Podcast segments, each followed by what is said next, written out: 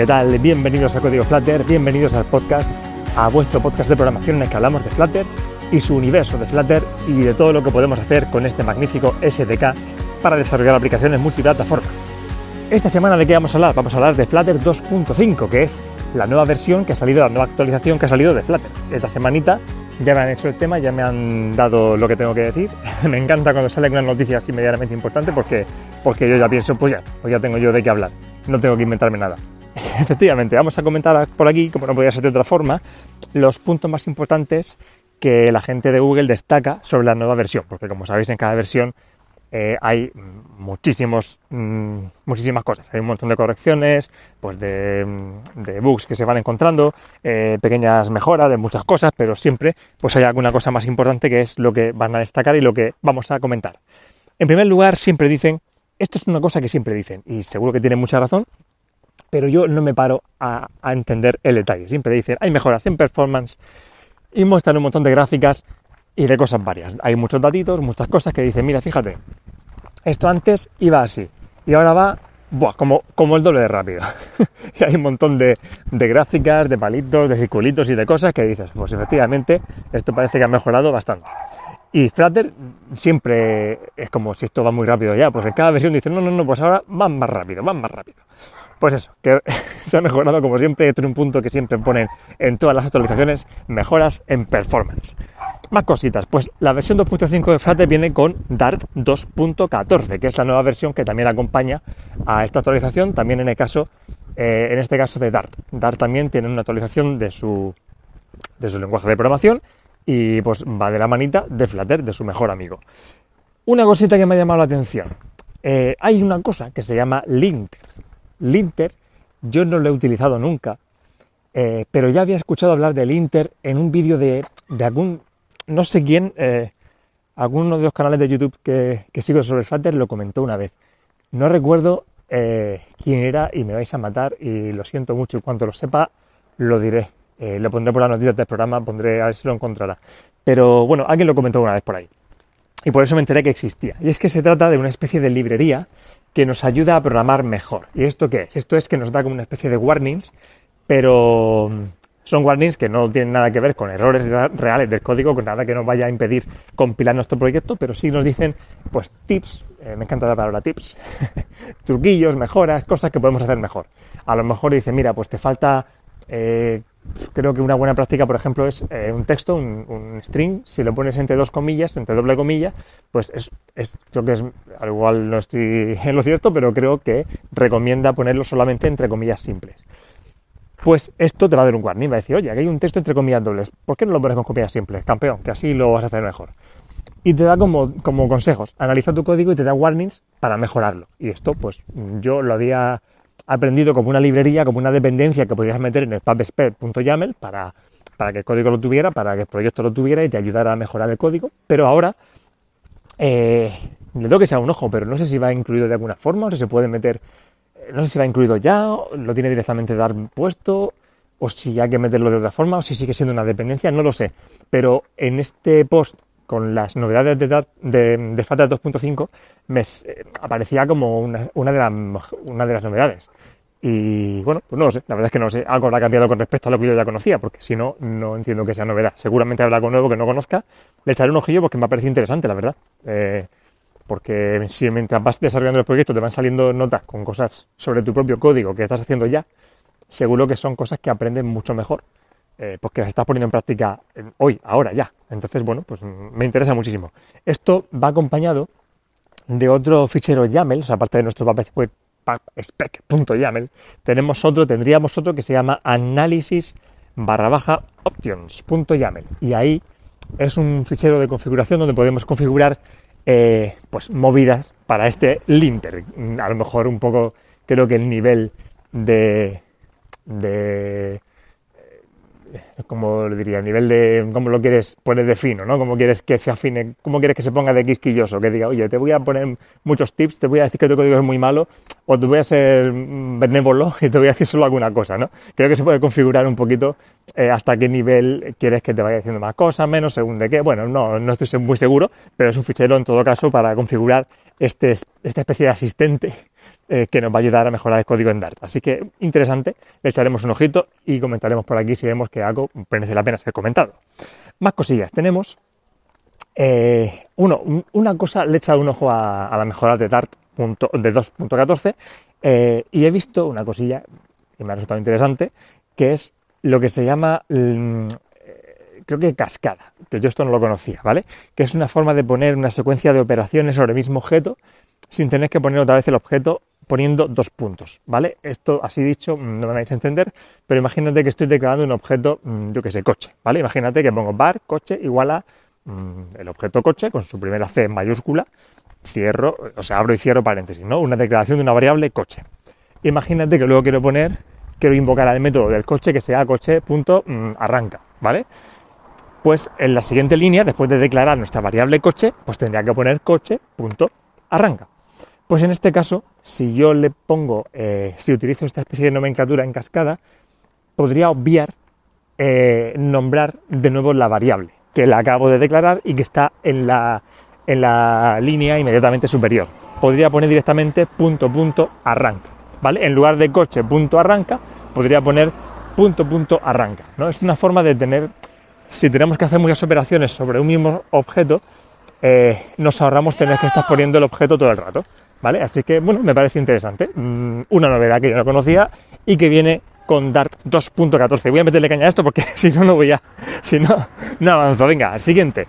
Eh, una de las cosas también que vienen con Flutter 2.5 es em, que hay cosas con respecto al full screen en Android. ¿Esto qué es? Ya sabéis que en Android tenemos eh, ahora ya prácticamente en todos los móviles, antes había botones físicos o táctiles pero fuera de la pantalla, ahora prácticamente todo es pantalla en todos los móviles, así que en los típicos tres botones de Android, ya sabéis cuáles son, van eh, como parte de la propia pantalla en la parte inferior de la misma. Es como se reservan un trocito de pantalla para mostrarlos.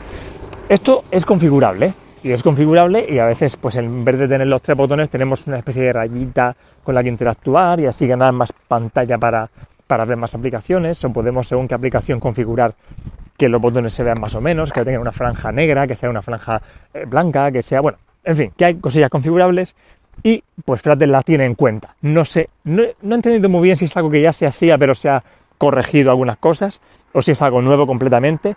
No sé si es algo que puedas configurar para cada aplicación o si es algo de respetar la configuración general del dispositivo. No lo he probado, pues cuando lo pruebe como siempre, pues comentaré por aquí lo que me parece. De momento, pues que sepáis que hay novedades con estas movidas del full screen para Android. Más cositas. Esto es importante. Material, Material U. Ya sabéis que Material Design son las guías de, diseño de Google para desarrollar aplicaciones y Material Design está muy vinculado con Flutter, porque como sabéis Flutter pues nos da un montón de widgets que por defecto son muy bonitos porque por defecto implementan Material Design. Tenemos ahí el, tipo el típico ejemplo es el Scaffold, nuestro querido Scaffold, nuestro mejor amigo eh, que ponemos ahí en cada, en cada pantallita, ¿verdad? Pues tiene su app bar, tiene su flotación button, tiene ahí una serie de elementos que directamente los tenemos ahí a golpe de, poner ahí una variable tonta y ya salen por defecto bonitos. Tenemos el Float Action Button, es un ejemplo de una guía de diseño que Google recomienda y que ya en Flutter la tenemos más que implementada. Ahí está, para que la usemos, pero estos son una guía de eh, diseño de Google, que ya están implementadas, repito, por Flutter, pero hoy no deja de ser una guía sino recomendaciones. Pues con en el último Google I.O., si no recuerdo mal, pues en Google presentó el concepto del nuevo Material Design, la nueva versión, que creo que es la tercera vez que Google eh, cambia mm, significativamente Material Design. Y en esta ocasión, pues eh, bueno, pues eh, se nombraron alguna serie de novedades, de, de recomendaciones diferentes para, digamos, que Material Design fuera un poquito más personalizable y se adaptara un poquito más a la marca. y bueno, pues no sé qué tipo de recomendaciones serán exactamente, pero ahora Flutter pues, va a tenerlas en cuenta. Por ejemplo, creo que se dieron eh, una especie de reglas para que el tamaño de Flood Action Button se fuera diferente en función de algunos casos, pues aquí efectivamente ahora tenemos que Flood Action Button puede ser de diferentes tamaños, que ya lo podía ser antes, ¿no? Pero ahora pues tenemos ahí opciones de configuración especialmente pensadas para los diferentes tamaños que recomienda Material Design. Este es un ejemplo. Más ejemplos tenemos, por ejemplo, el Material Banner. En Material Banner, que a mí me ha gustado, el Material Banner no deja de ser un snack bar, el típico snack bar ese mensajito que antes había una franja negra que salía en la parte inferior de la pantalla, que duraba unos segundos y luego desaparecía, ¿no? Se podía poner un botoncito, bueno. Pues esto no deja de ser lo mismo, pero en la parte superior. En este caso, pues debajo del, del bar tendríamos ese, esa especie de banner con ese mensaje que creo que eh, ahora ya no desaparecería solo tras unos segundos, cosa que me parece estupenda, eh, sino que esperamos a que el usuario le dé al botoncito de dismiss o de, de cancelar o como sea, o aceptar o ocultar, no sé cómo es. ¿Vale? Entonces, eh, bueno, pues es una especie de cambio, de pequeño cambio en la forma de mostrar mensajes recomendada oficialmente por Google y a mí me gusta más. Creo que en la parte superior queda mejor, creo que también tiene opciones de configuración del aspecto, del diseño. Bueno, pues veremos, que sepáis que existe y que está ahora muy fácil. Se utiliza también el Scaffold Messenger, que es un objeto que se creó para poder implementar en el Snack Bar de forma sencilla. Antes había que hacer unas movidas con metiendo ahí la key del Scaffold y no sé qué cosas, pues ahora eh, ya era muy fácil, pues ahora igual de fácil, ¿vale? Con el Scaffold Messenger, que es un objeto que tenemos ahí a mano, pues le damos a, no sé, punto, mostrar como era el show material banner o no sé qué, y ya lo tenemos ahí, con un par de pasándole context y alguna cosa más, pues ahí está, ¿vale? Y ya está. Eh, de material design, pues hay cositas del scroll, pero tampoco es que voy a avanzar un poco porque si no, no me va a dar tiempo. Hay cositas de scroll, decían que si, bueno, pues si había eh, algún elemento mm, scrollable, no sé cómo se diría, eh, que, tenga suficientemente, suficientes elementos como para que haya que deslizarse sobre la pantalla verticalmente para que se pueda ver todo, scrollable. Em, creo que se podían recuperar eventos de los elementos que aún no se hayan visto, no sé qué movidas para que pasen cosas como que la barra de scroll eh, aparezca o desaparezca automáticamente en función de los elementos que haya. No lo sé, algo así he leído, no me haga mucho caso, ya lo probaré. Pero que hay movidas con el scroll en esta nueva versión de Material Design en Flutter 2.5. Más cositas. Eh, bueno, dicen que hay mejoras en los DevTools. Esto es lo mismo que la performance. En todas las versiones dicen hay mejoras en las DevTools.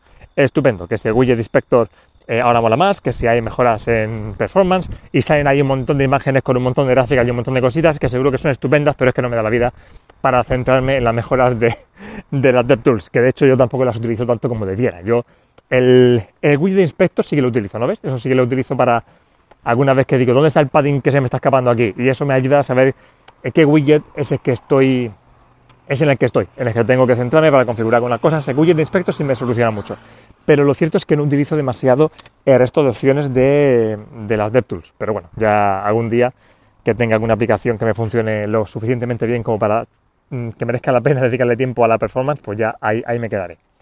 Más cositas. Eh, bueno, bueno, bueno, bueno, esto sí que me gusta. Esto sí que merece la pena, esto sí que me ha gustado, esto sí que tenía yo mucha ganas de que pasara. Y es que por fin, por fin, por fin, por fin, por fin, hay un nuevo template oficial cuando creamos una nueva aplicación que no es el típico counter este que, que sale que, oye, que le tengo un cariño también al counter, pero es, una, es cierto que cuando creaba un nuevo proyecto de, Flutter, lo que hacía era, vale, el counter, lo borro todo y empiezo de cero.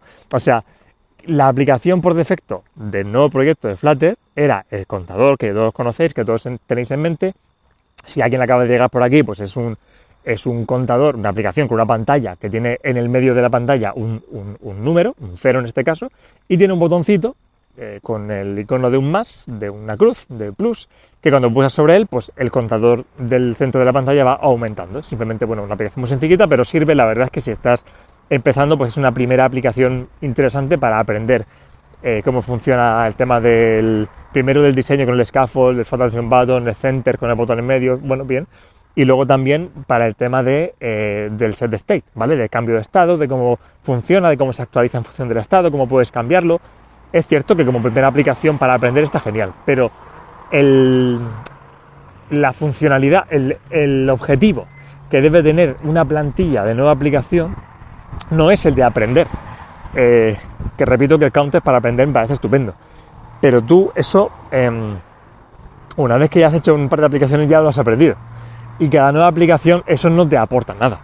Ese template básico no te aporta nada. Mientras que si una, una aplicación base que te dé la base para desarrollar una nueva aplicación sobre ella, eh, eso sí te sirve. Eso cada vez que tú creas una aplicación, si tienes ahí ya una estructura buena sobre la que partir y te evita tener que repetir el mismo trabajo que haces siempre al crear una nueva aplicación, pues eso sí que aporta, eso sí que está muy bien y eso precisamente es un tema que tenía yo aquí apuntadito en mi lista de temas para hablar con vosotros sobre eso, porque es que justo hace un par de semanas que estuve creando una, crear una, nueva aplicación, esto que dice, oh, esta aplicación que voy a crear eh, me apetece tal, y luego después de dos días dándole, piensas, esta no va a ningún lado, voy a hacer otra aplicación diferente y esta la ahorro.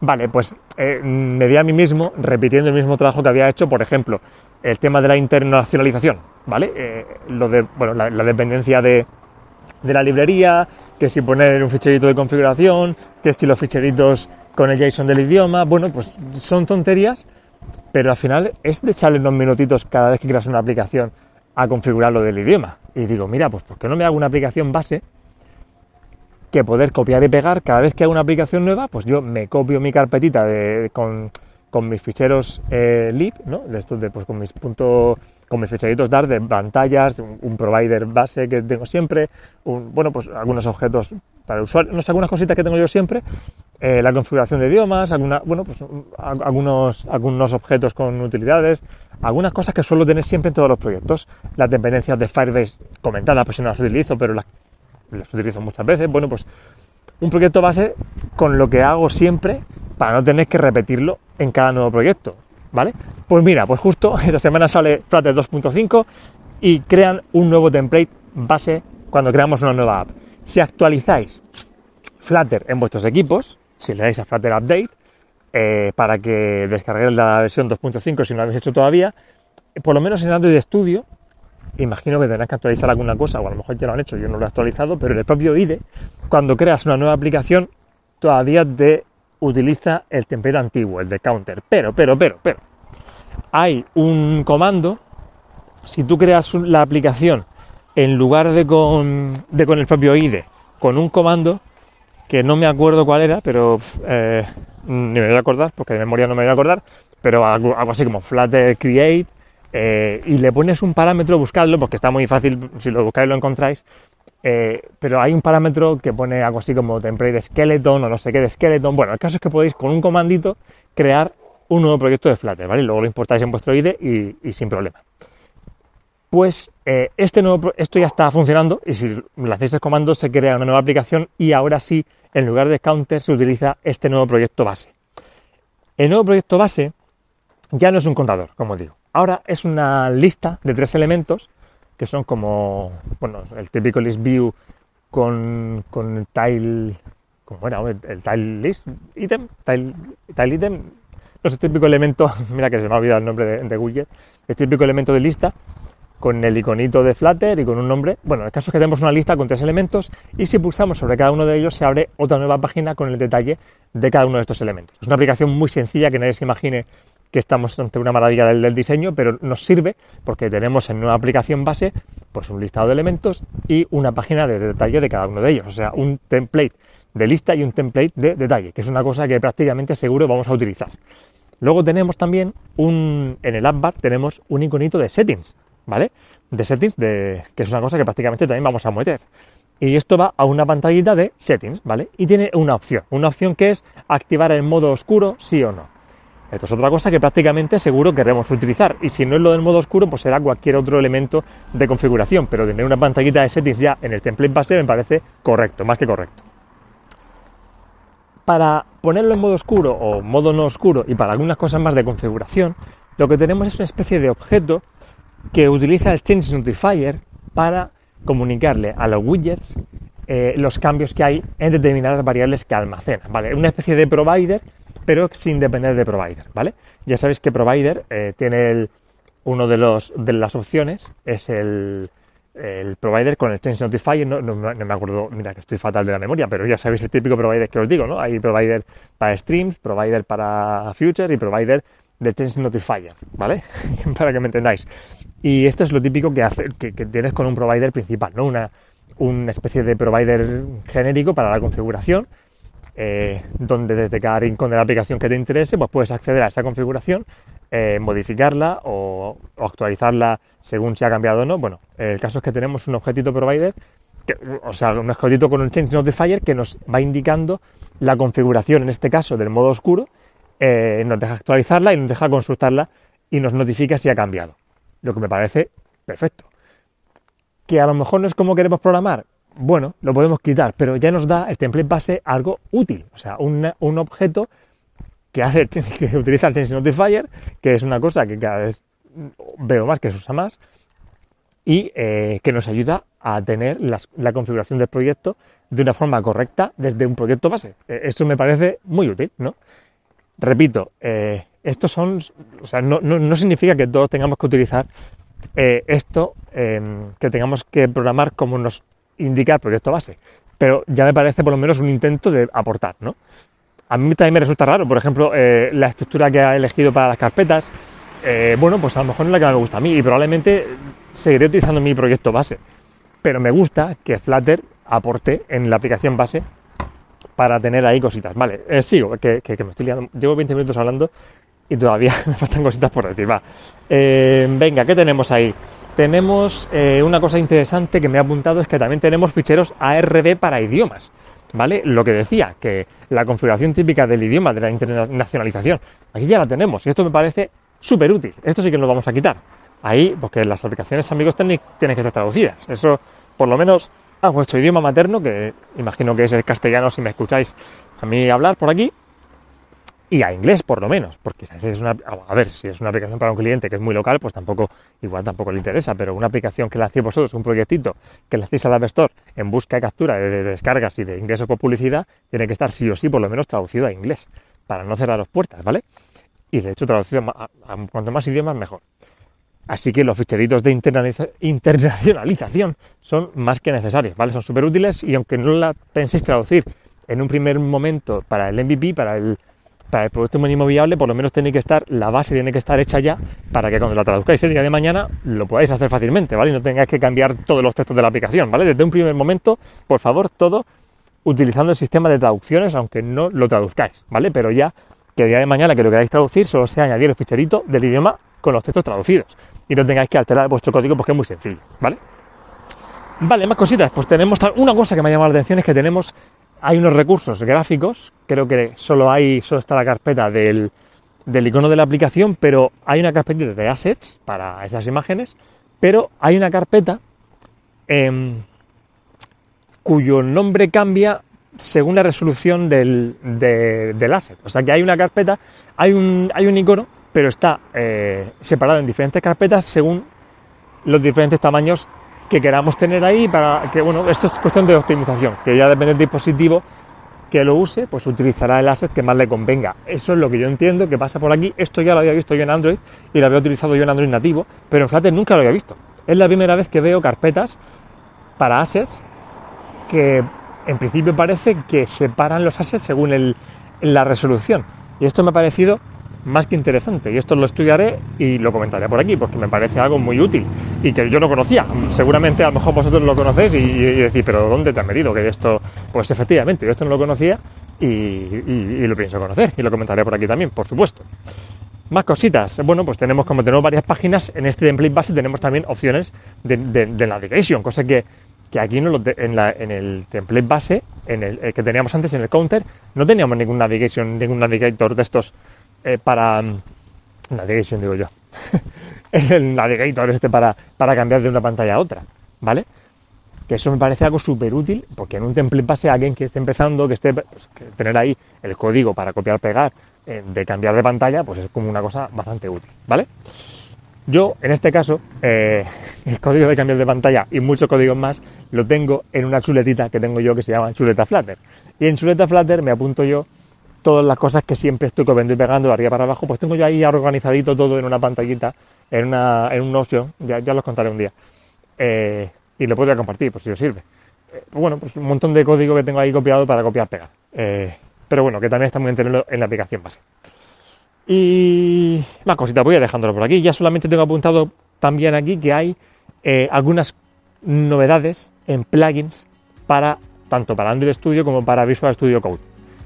Eh, hay cosas que tienen que ver con los test y algunas cosas más que tampoco me he parado a, ver con detalle porque ya me interesa menos, son cosas de, los IDEs. Ya me miraré lo que respecta a Android Studio, que es el que yo utilizo. Eh, pues si hay alguna cosa que me interese así para descargarla, probarla, lo que sea, pero bueno, tampoco me he parado mucho a ver lo que hay por ahí. Y ya lo dejo porque se me ha quedado bastante largo, pero quería por lo menos enumerar las novedades que me han parecido más interesantes eh, para, para, que estéis al día, porque esto es un poco el objetivo del podcast, sepáis un poquito lo que pasa en el universo Flutter y que me sigáis escuchando porque, os porque consideréis que esto es medio útil. Así que nada, muchas gracias por estar por aquí una semanita más. La semana que viene seguimos comentando cosas de Flutter y, lo dicho, que programéis mucho, que aprendáis mucho y que, ala, y que paséis buena semana. Hasta luego.